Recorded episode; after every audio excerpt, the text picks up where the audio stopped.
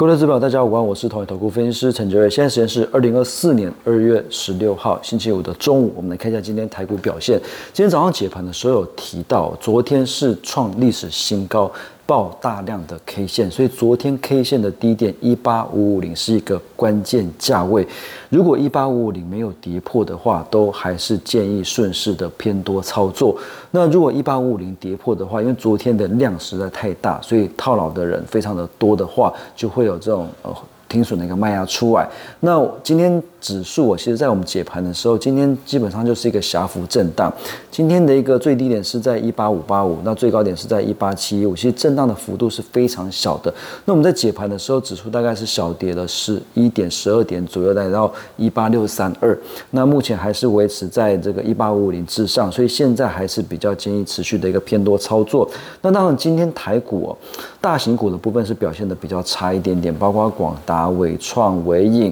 那甚至像是旗宏、呃，智源、世新，其实今天表现都不强。那今天 AI 其实基本上是全面的一个回档，那最主要是因为广大的营收不好，而且昨天其实呃，包括 NVIDIA、AMD 的一个股价都有出现一些小幅的一个回档。那广大的营收不好，而且预期变好的时间点还还蛮滞后的，所以这个市场跟市场的一个。预期有蛮大的一个落差，那所以在广达的一个营收可能上半年都出不来的情况之下，今天的跌幅是比较重一点，也拖累整个 AI 族群的一个表现，所以 AI 股可能在广达的一个拖累之下，短线会稍作休息。那但是呢，今天台股盘面上哦，其实强势的股票非常非常的多，呃。呃，AI 或者是台积电啊，这边不抢，可是中小型股是活蹦乱跳。那这边我们大概简单讲一下，呃，一些强势的一个中小型股，他们反映的题材。那首先是在这个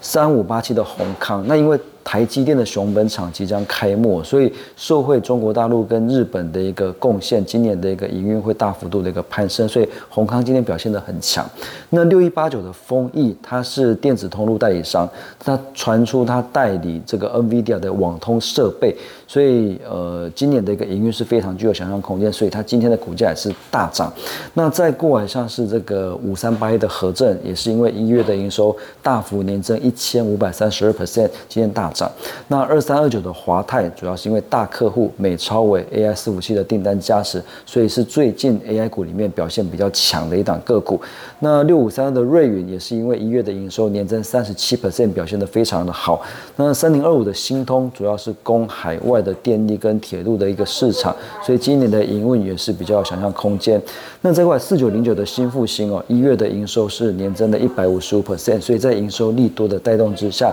今天表现也不错。那六一一七的银广也是切入了 AI 的供应链，那法人看好持续受害受惠 AI 伺服器跟 AI PC 的一个商机，所以银广股价表现的不错。那二三五五的晋鹏也是因为一月营收年增的十五 percent，四九六八利基今天非常连续两天都非常强势，而且头线是持续的一个买超。那最主要是因为三星的 S 二十四的销售是远优于预期，所以带动利基的一个股价。今天表现的非常的强势，那再过来像是六四四的光盛，一月营收创近七个月的高点，六五八四的南俊，这个也是取得 CSP 的一个订单，那已经出货给两家美系客户。那二四六的立台，当然就是受惠最近比特币的一个大涨，所以今天呃大型股，尤其是台积电跟 AI 的。